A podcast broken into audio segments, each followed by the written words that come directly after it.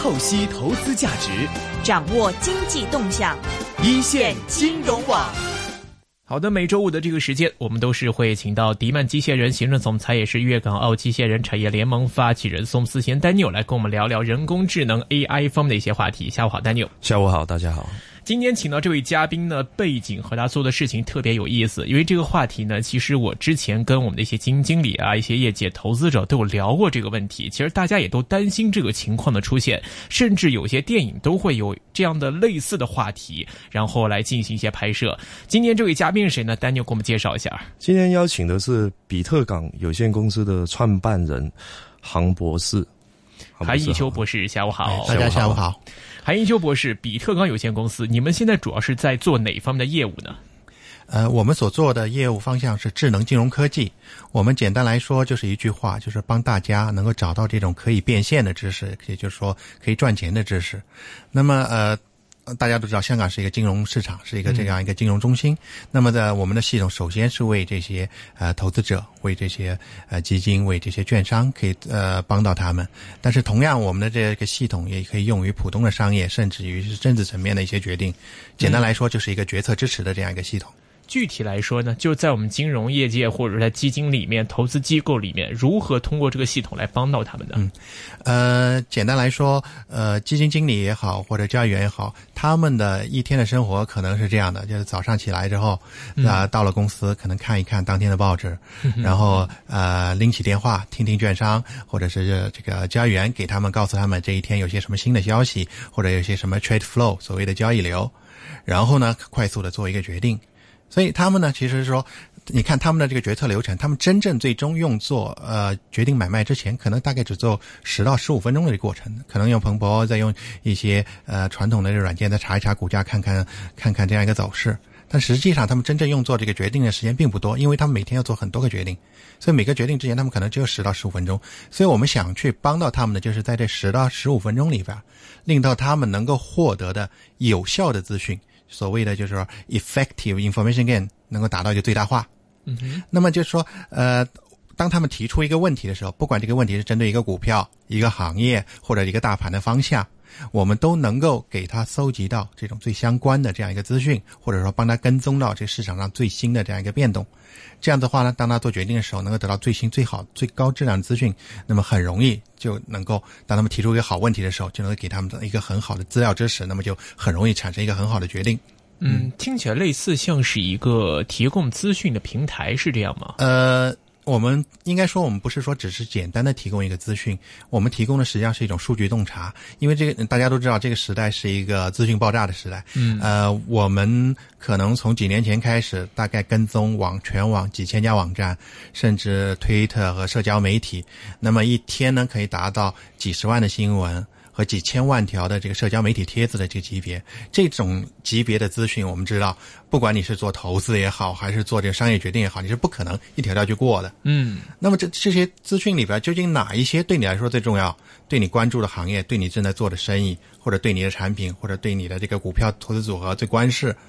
那么。我们就是呢，要在您有限的十到十五分钟里边，把你这个跟你最有关的这些资讯找到给您，以及这种最突发、最重要的资讯，可能很快就会变成一个市场的剧烈波动的这样一个资讯推送到你的面前。这种技术呢，我们把它叫资讯流 （feed flow）。OK，呃，其实这个就比较专业一点了，因为在我们的投资组合里面，相关的一些新闻，你们是如何通过你们的这个流程，或者是通过你们的这个城市编写，然后来做到这一点，而且如何能够保证说你们。过滤筛选到这些讯息是真正投资结果，他们真正是自身有切实需求的呢？呃，我们背后用的技术呢，我们把它叫做一种随机学习的技术，这是我们公司独有的一些呃人工智能技术。它跟神经网络啊、深度学习这些比较时髦的概念不太一样，但是它更适应金融市场。为什么呢？因为它能够抓住金融市场上的一些呃，我们把它叫做新兴模式。嗯哼，因为金融市场上，如果大家炒开股票都知道，金融市场上呃。的这种模式，很多时候是重复一次到两次之后，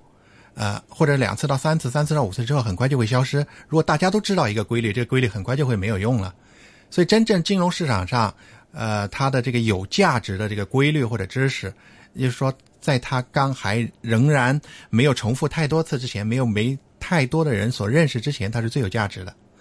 那么我们呃，比如说我们去年就曾经有过一个很成功的例子，就去年八月份的时候，我们公司在全网呃也给几十家机构和几万人发了一份这样一个报告。那个时候呢，我们就预测当时在香港和东南亚和以及呃台湾流行的这样一个感冒会发展成为一个更大范围的，以及是呃若干年没有见过的这样一个大型流行。那在同一时间呢，我们的智能系统呢，实际上在做出这个预测之前，已经和我们过往四年所搜集到的所有的新闻和这个数据做了一个比较，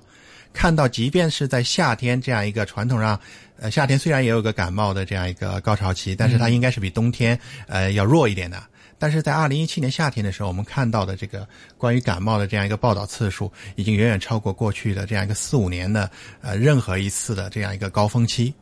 呃，这样子的话，到了二零一八年初的时候，发展为一个全球的这样一个呃大流行。然后在那个时候，在香港呃，在美国每周大概死掉几千个病人，在香港也可能有几百人呃因为这个感冒而失去了生命。但是我们呢？呃，不是说像是一些人工智能，等到医院那边已经说是急诊应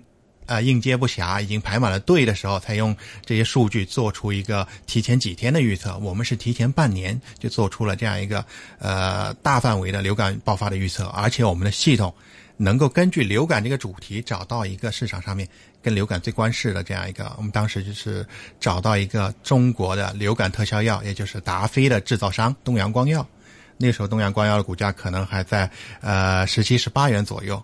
等到流感开始爆发之后，很快到了三十几。等到流感爆发的最高潮期，大概是在春节前后，呃，这个股价也到达了一个最高峰，也是五十左右。嗯，而且那个时候还很奇怪的，就是当我们的系统预测到这个流感已经回落的时候，它是比即便比政府的这样一个统计数据，通过医院的统计数据都提早一到两周，也比股价的见顶提早两到三周。是几个问题啊？首先就是它这个预测的准确性高不高？另外一个问题就是它是基于哪些因素？比如说这个智能 AI 系统，它会去捕捉哪些数据来进行这些判断？呃，预测的准确性是取决于一个，取决于你的这样一个模型；第二个取决于你数据的质量。呃，人工智能和机器学习里边有一句话叫做“垃圾进去，垃圾出来 ”，GIGO。如果你的数据呃质量搜集的足够好，广度也足够，那么你你的预测精度就可以大幅度例如说，像刚才我们判断一个流感可能会到来的时候，我们会用哪些数据来判断流感可能会来？哪些东西是跟它有相关性的呢？嗯，我们当时在判断这个时候，主要用的就是这样一个我们叫做呃新闻媒体的这样一个报道，加上社交媒体的这样一个呃曝光啊。在这种情况下呢，相当于是呃每一个呃患了有流感上社交媒体的人，就成为我们的这样一个数据搜集的这样一个探头。这样子的话呢，它就比你在这样一个私家医生的诊所或者公众医院去设立一个去进行一个数据调查更快。嗯。我们还曾经试过，就是说直接在我们的系统里边去做尝试着做一个地产指数，呃，然后呃，其实你一个熟悉的用户不需要是一个专家，在我们的系统里边就大概用十几秒钟就可以定义出一个呃跟踪香港楼市的指数来。那么我们比较过过去两三年，它的这个高点低点和中原城市地产指数是一样的，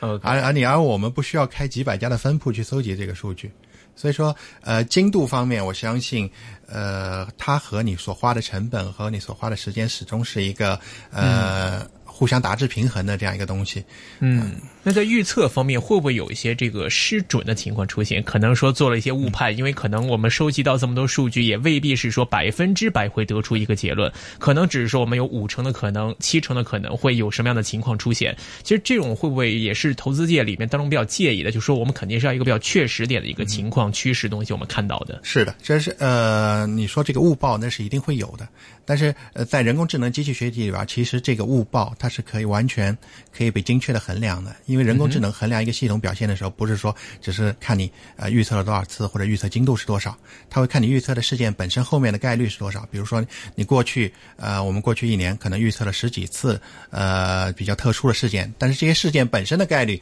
它可能是千分之一到呃，甚至有些是几万分之一的这种事件。那么在这种事件里边，可能我们的预测概率大概也许是六成到七成左右，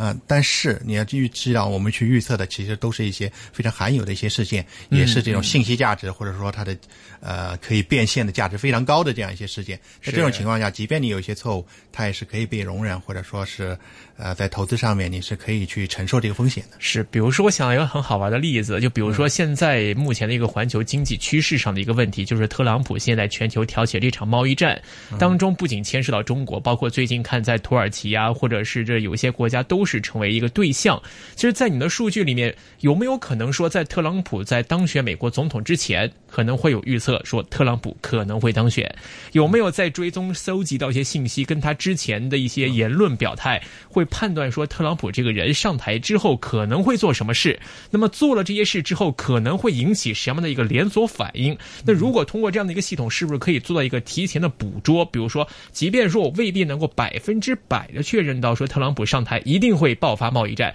但最起码我们可以预测说，可能有三成、四成、五成的机会会出现这样的情况。届时会有怎么样的影响？市场届时可能会有怎么样的反应？至少可以让我们的这个市场参与者在有这样的讯息前提下，提前做出一些部署反应。即便遇到真正遇到这种情况的话，可以相对准确能够判断到，及时做个应变处理的。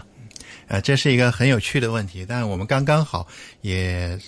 处理过这个问题。嗯哼，因为在二零一六年整整大选的时候，我们是做了这样一个专题去跟踪这样一个大选。嗯呃，当时呢，的确是呃，也是仍然是通过这些推特这样一个比较大的，也是非常及时的这样一个平台，是我们是做了我们叫做 topic tracking，就是说主题追踪。所有提到特朗普或者和特朗普周围的身边的人相关的东西，我们都会进行这样一个跟踪，以及进行一些这种呃分析和联想。那么在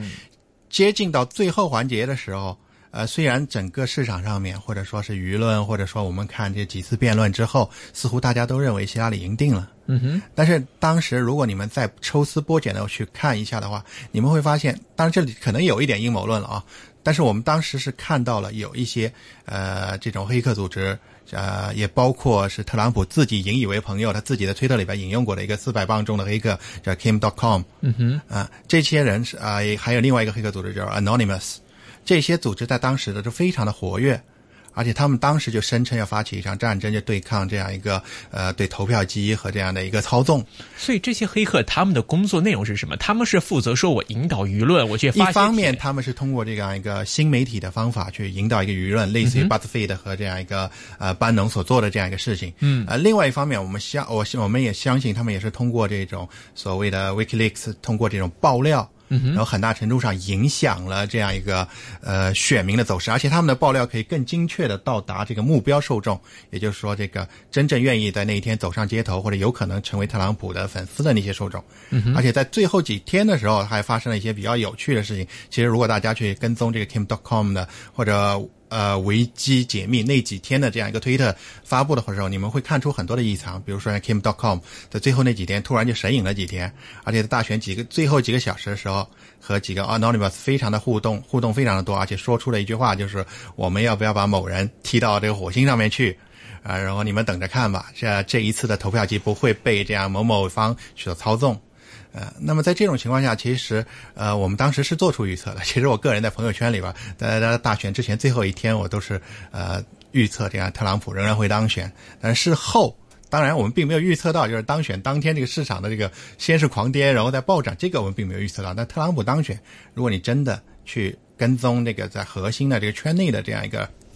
互动的话，是有可能看到一些蛛丝马迹的。嗯，但是这个逻辑究竟是不是成立，还是说阴谋论，我们并没有办法去证明，因为这是一个很难证伪的事情。是，而且还有一个问题呢，就是当我们把这样一套学习的一个人工智能 AI 系统摆到投资界的话，那可能又会有些问题存在。比如说，像我们投资界，其实每天都是一个新的市场，我们很难用旧的理论或者是旧的现象去套用到现实的市场反应。像土耳其可能要出事儿，大家会拿它跟九七年金融风暴泰国遇到同样情况来做类比，但是当时的情况跟现实的情况，当事人的承受压力的能力，或者说是对风险的承受能力、预判的情况都会出现不同。所以我们怎么说？我们用旧有的一些讯息去组建一个新的人工智能 AI 系统，还能够去和现实的这个市场的投资情绪规则去做一个吻合，能做一个匹配。其实这个我觉得也是一个投资界使用系统他们最介意、最担心的一个问题吧。呃，对，这是一个非常有趣的问题，就是在呃机器学习或者人工智能里边，这个叫做新兴模式，或者说稀疏学习。就说当一个事情它还是完全全新的时候，或者是一个呃最多你只见过一两次的时候，你用传统的什么神经学习呀，或者说是什么，或者即使深度学习啊，你很难找到足够的数据去帮你去呃去。培训或者是调优这样一个模型，那么传统的机器学习碰到这种情况，大多数时候是呃会 fail 掉的，或是处理不了的。但是在机器学习里边有一个比较少呃，应该说比较另类的流派，叫做随机学习。它主张一个什么呢？它主张就是说，在二零一三年刚刚脑神经科学里边一个新的发现，就是说呃。你实际上，你人的大脑在思考的时候，你并没有说是建立一个固定的模型去处理某一种事情。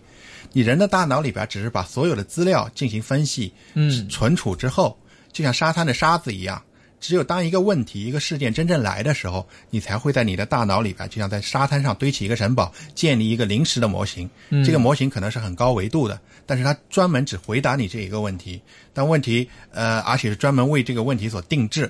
那么就像是呃，就有点像佛教里边说说的这样一些，一切有为法，如梦幻泡影，呃，如露亦如电，应作如是观，就是这种呃，它不是说这样，又像李小龙的这样一个哲学一样啊，它不是一个有为的法，它是一个无为的法，但它并不是它的模型本身就是它的数据，经过清理、经过结构化的这样一个数据。当你能提出一个好的问题的时候，你根据这个问题建立一个临时的一次性的模型。这种学习呢，其实对于金融市场和这个非常高价值的决策领域，其实是非常有用的。那刚刚有韩韩博士就是有说到，就是有不同的案例嘛。刚刚有说到有药业啊，然后也有那个政策或者投票。是。那到底你这个系统是我看到每一个问题去问他，这这个问题是你们想出来，然后他再重新。在做那个盘怎么计算呢？还是怎么怎么操作呢？呃，现在我们是通过一个简单的这样一个界面，你可以提供一些你想知道的这样一个问题的这样一个信息，来定制你所想跟踪的这样一个主题。呃，未来呢，我们是想通过一个更加智能化一点的、有用户友好一点的，比如说像语音，你可以直接提出一个问题，然后我们就根据你的问题来进行一些针对性的回答。嗯。它它是可以设置到什么问题？什什么问题都可以吗？呃，有一个范围吧，应该你的系统应该最擅长。应该这样说，有一句话叫做“自然语言的边边界就是人类知识的边界”。虽然我们的呃所有的数据里边，自然语言新闻只是一部分，但是我们相信它能够涵盖到的问题领域还是相当的广泛的。但是你提的问题当然必须是比较大一点的。譬譬如说我问股票一二三，对。未来的那个，当你问某一只股票的时候，我们当我们可以帮你查到十几个维度的数据，比如说啊，这个市场上现在哪些券商席位正在买，哪些券商席位正在卖，有哪些异常的活动，可能是村江鸭或者是聪明钱，或者说他的董事股东正在做什么，呃，以及这个市场上面一些社交媒体上或者股票论坛上，大家对这个股票的这样一个热度讨论的热度怎么样？那它出来的答案也是蛮多的，就是一一堆的资料，是非常一个多维度的这样一个答案。但是我们会帮你做一个总和和综合和做一个这样一个定性的这样一个回答。那它一堆的资料，你的系统再做一个综合结论，这样子是那个结论是怎么体现出来？这是一个问题。那这个呃，首先这个综合结论上面，我们可能并不是说最终告诉你你应该买或者卖是这么简单的一件事情，而是说给你提供这样一个决策的知识，比如说它的风险，呃，在不同的维度上面，在风险上面，或者说上方的空间、潜在的回报上面。可能是一个什么样的状况？风险上面是一个怎么样的状况？他用什么角色去分析这个事情呢？他是哪一个方式去体现这些分析出来的资料呢？呃，我们现在呢，可以以一个就是说，这个聊天机器人给你一份报告，或者是一份这种雷达图的这样一个形式给到你，也可以用我们刚才所说的叫做 feed flow 这样一个资讯流的方式，啊，七乘二十四小时不断的每一天呢，当你呢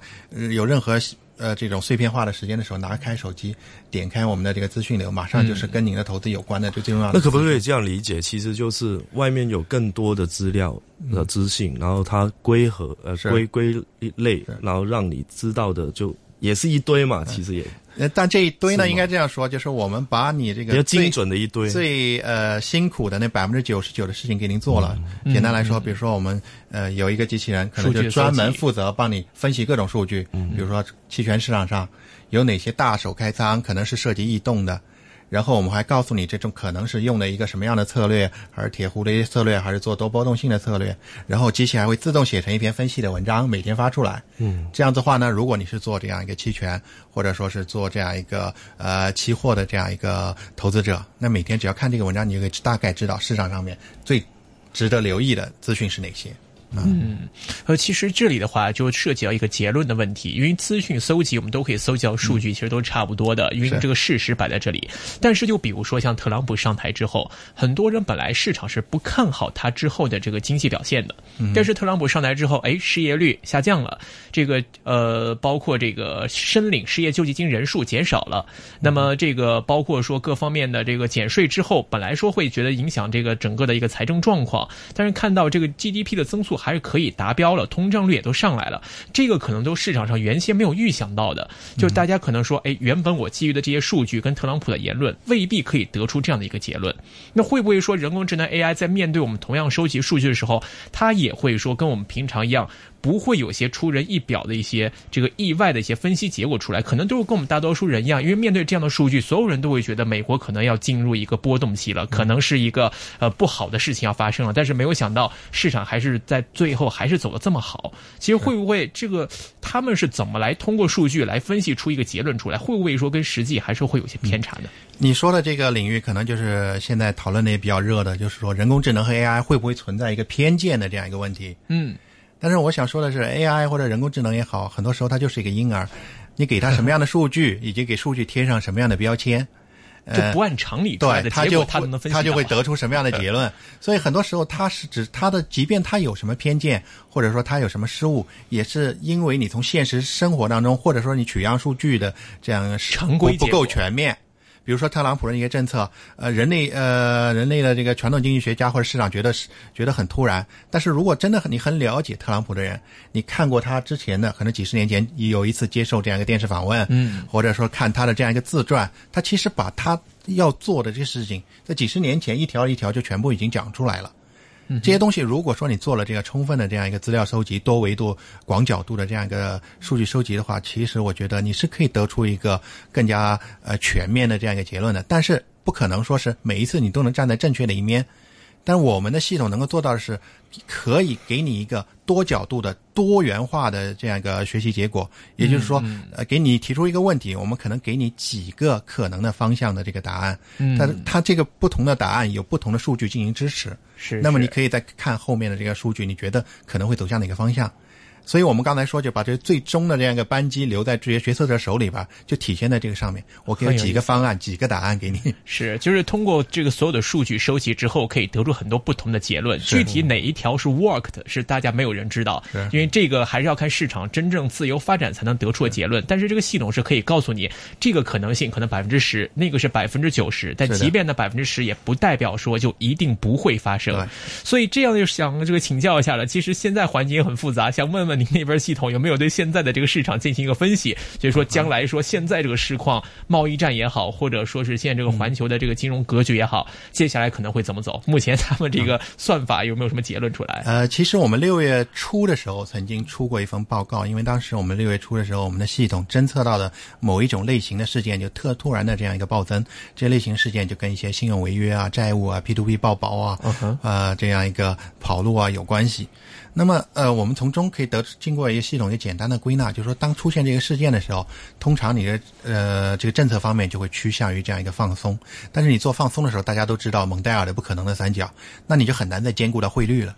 所以我们当时就出了这样一份报告在推特上面，大家可以看六月初的时候，就是展现出了这样一个这个种类型的事件的趋势。而且我们报告的结尾就是说，汇率方面可能会有这样一个。呃，难以顾及的情况了。从那个之后，大概我们看到人民币汇率从零点六点二呃去到六点九，那么人民币汇率也影响到了整个的人民币资产，包括港股，因为大家现在知道恒生指数里边基本上也是人民币资产为主了，所以这一轮呢这样一个港股的走势，我们觉得呃有两个宏观的因素，一个是人民币走势，一个是中美的之间的这样一个关系。嗯，我们现在系统密切跟踪的这两三个主题就是呃。跟着这个主题。嗯，那有没有说这个中美之间贸易战的这个问题，从捕捉目前的讯息来看，各方的表态来看，或者是底线收集到的一些言论上来看，有没有说将来可能会是怎么发展？是说一直刚下去吗？还是说将来会有一些转圜的余地？会有一些这个双方都有点要找台阶下的感觉啊？你要预测人类的行为，有的时候可能是最难的。照您说，像之前有很多特朗普的一些言论呐，一些表态呀，都会有一些这个迹象、蛛丝马迹嘛。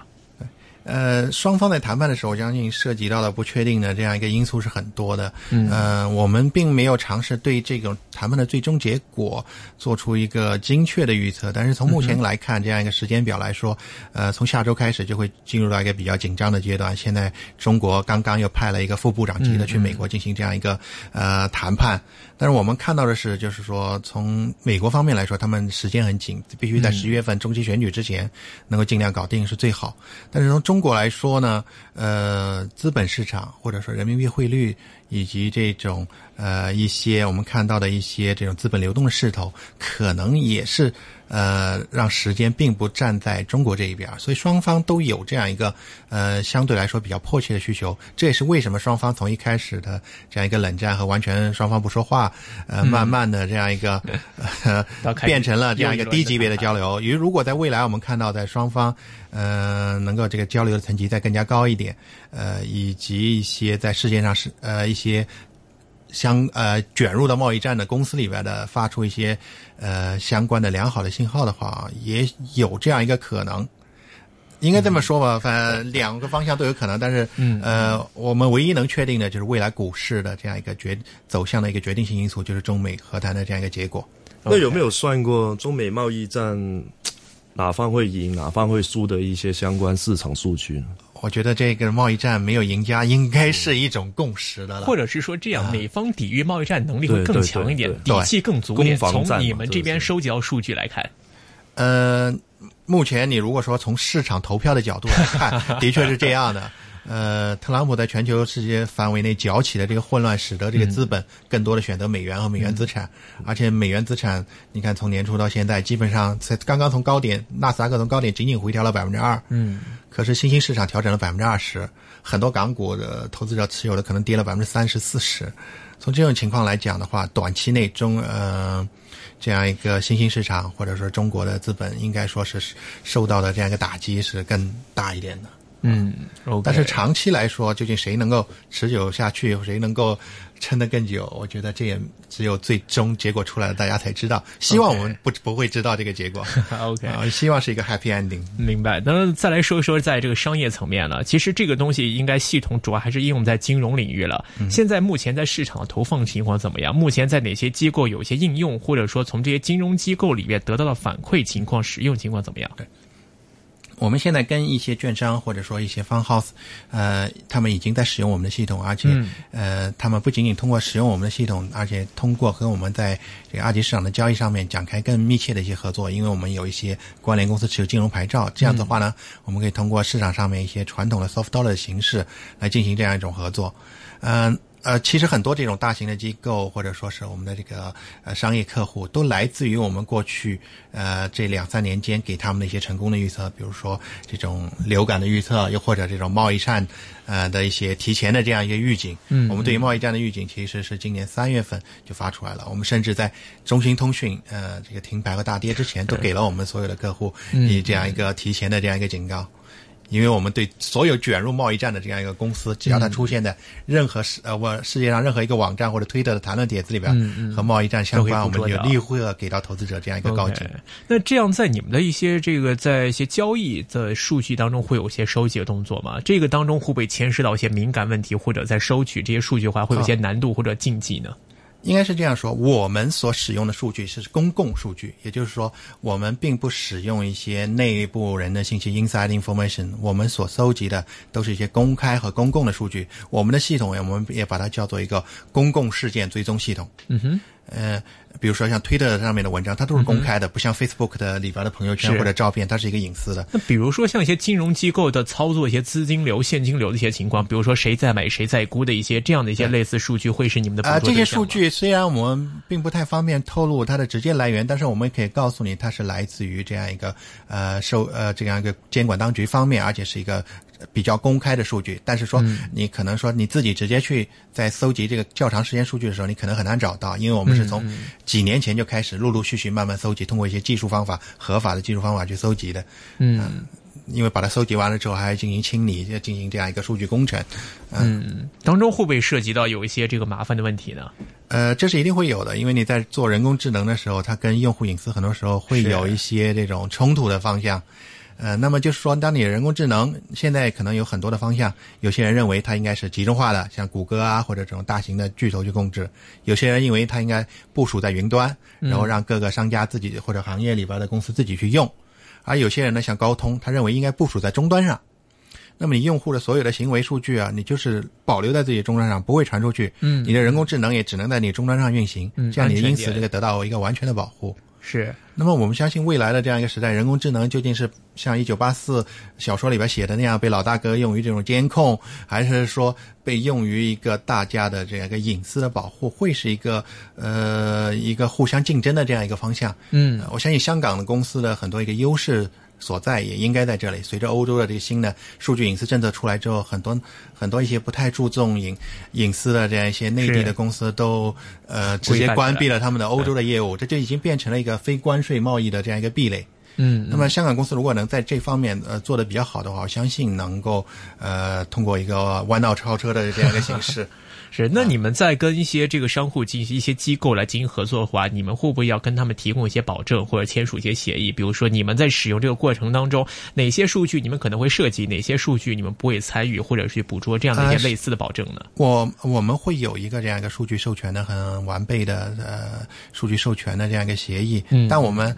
应该说跟客户去合作的时候，我们并不会收集客户本身的这样一个交易数据，呃，而我们收集的实际上是在公开平台上的第三方方的，对。嗯，明白。呃，那再说说这个自己的定位方面，其实这一个系统的话，其实确实是能给这个金融机构提供到很多方便便利，能够帮他们掌握到、掌控到很多讯息。但是其实同时有这样的 AI 系统，如果发展越来越成熟的话，很多人之前有过一些大胆的设想，就说将来在未来的一个 AI 世界里面，可能 trader 或者是一些人的一些基本的决策能力，甚至都会被 AI 取代。比如说，我可能我有将来的世界上可能卖的 top one、top two、top three 的一些这个人工智能 AI 的基金经理、一些操盘手，可能会是以这样的形式出现在投资界里面。其实您觉得这样的一个趋势有没有可能出现？那如果这样出现的话，会不会有机会令到你们转型？比如说，因为我们在这一块走特别前，我们掌握着很多的数据，我们有一定的能力跟基础来发展我们自己的一个人工智能 AI 的金融机构。其实这个两个方面的话，你会怎么看呢？我相信在某些特定的领域里边，AI 取代人部分或者大部分取代人是是一个呃历史趋势的，嗯、但是在一些人类仍然呃没有说把它能够完全的严格的定义的形成一个知识图谱，并且交给机器的这些领域里边，人类应该还是有它的这样一个呃施展自己才能的这样一个空间的。嗯因为你如果说谁比谁高一点，这是我觉得这是不存在的。呃，在很在很多领域里边，其实机器智能早就超过了人类，比如说像预报天气、围棋哈、围棋，或者说是计算一些呃这种呃高度复杂性的这些数学问题。是所以 A 呃 AI 或者机器它能够计算、能够记忆的能力都是远远超过了人类的。但是人类呢，只是通过我定义智能，就是像人类，就是智能，就是图灵的这样一个实验的定义。嗯那么如果这样定义的话，那 AI 永远只能接近人类，还不能超过人类。但是如果当你一个问题，你在一个行业里边的应用，把这个问题充分的做了一个很好的分析，把这个数据进行了一个梳理，然后把你的这个人力的专家的数据洞察变成了一个知识图谱，并且就像带着一个 BB 去训练一个 BB 一样，把让机器完全了解了。把你的人类的知识翻译成机器能够懂的语言，让机器完全了解了之后，我相信机器青出于蓝而胜于蓝是完全不难的。但是从另外一个方面，人类能不能够从机器人工智能里边，从机器学习的方式里边，再汲取到一些智慧，来提高自己的决策水平？我们把这个叫做 AAI。哇，因为其实 很多呃很多呃这个人工智能或者机器学习算法并不难的，像什么最近邻居算法，就是给一个问题，我到历史上最接近的这样一个场景和和例子，就用这个场景和例子作为我决策的参考，那就是这个 KNN 或者最近邻居算法。嗯我相信，呃，而且这个方面其实有很成功的例子的。呃，我们大家都知道，对冲基金里边一个叫桥水基金 Ray Dalio 的，他写了一本书叫《原则》。他就是说他的整个的投资或者公司的管理，就全部是由写下来的一系列的这个规则叫 rule，呃 principles 来决定。这不是由他自己来做决策。那么在机器学习里边有个叫做 rule-based learning，就是所谓的基于规则的学习。实际上就是 Ray Dalio，我他可能不是人工智能专家，他已经不自觉的。在使用这样一个 AI 的习惯、机器学学习的技术去进行一个商业和投资的决策了。嗯，我们其实可以甚至可以更狂野的想象一下，这个当 AI 不仅仅是用于投资，甚至是用于你公司的管理，甚至用于整个社会和人类的这样一个公共的这样一个管理的时候，它是不是能够起到一个小政府或者使得政府不作恶的这样一个呃？作用，我们相信那是会一个很有趣的话。其实，其实现在的 AI 还是在人类在设置那个问题跟要找到答案，都还没是是机器人自己去找问题跟找答案，然后再回馈什么问题这样子的阶段嘛。现在还是 AI 在辅助人类来做判断。但是你觉得将有没有可能像在投资界里面会形成一个人工智能自己来做决定、自己来做操作这种可能性呢？呃，我应该说人工智能完全的自己做决定、做这样一个操作，应该说几年前，呃是。在欧美发达市场应该就有了，只是我们并不把它叫做 AI，我们可能把它叫 HFT 高频自动自动化交易系统，呃，类似的吧，呃，但是他们未必会公开出来。呃，而且这种自动化交易系统，就像你刚刚所说的，它必须跟着随市场不断的演演变，不断的改变自己。那一类可能是类似于下指令，比如说我的一个汇市操作，我到了某个阶段自动买入，到了某个价位自动卖出，应该类似这样的一个系统吧？它会有一个决策引擎，那决策引擎里边，它可以根据一系列的规则，也可以根据一系列的这样一个新闻或者事件去呃去进行这样一个触发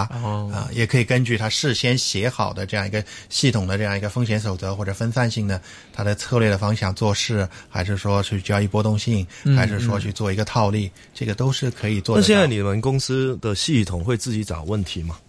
呃，我会不会有什么的问题？他会诶，很擅长的会找出来。呃，除了刚才所说的人类提问题他回答之外，我们公司系统也能够就是找出这种，就即便你没有告诉他一个方向，他能够找出这个市场上面我们把它叫做新兴模式。这样，当一个模式一个问题浮现出来的时候，它就会自动的提示你。比如说，像最近我们觉得政策上面或者媒体上面讲的最多的一个词叫“稳中有变”，你看到这四个字。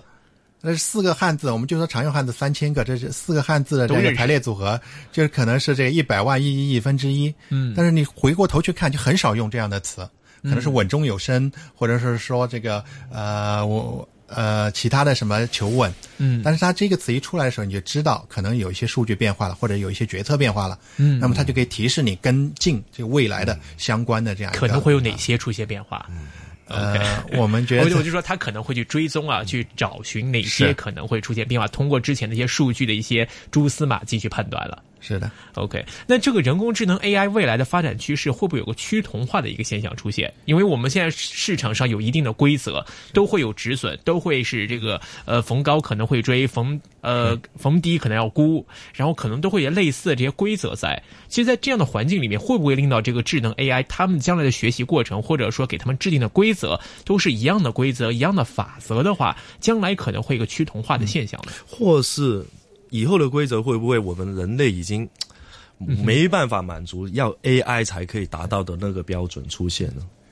嗯，首先我觉得趋同方面不用太担心，它可能在初期初期的阶段会比较趋同。呃，像大家可能。现在学 AI 的一窝蜂的都去学神经网络和深度学习，然后我们可能前几年看到用 AI 做这种自动化系统的，个个都是想去找一个呃来跑赢指数，这所谓的有效组合前缘，嗯，呃，又或者是想做一个这种呃选股的这样一个水晶球，嗯但是市场本身它是一个优胜劣汰的，最终呃它会是像一个自然界一样。它会形成一个多元化，呃，这不同的策略，它会有不同的它的所生存的这样一个时间空间和它的这样一个能容纳的这样一个呃金钱的规模。那么在不同的那市场上面、不同的时空上面，大家不同的策略都会有它的生存空间。那么多元化是迟早会形成的。这个考验的是它的算法，还是说考验它背后这个里面的一个投资逻辑，还是说考验的是什么东西呢？还是考验你的数据收集有多寡和你重视的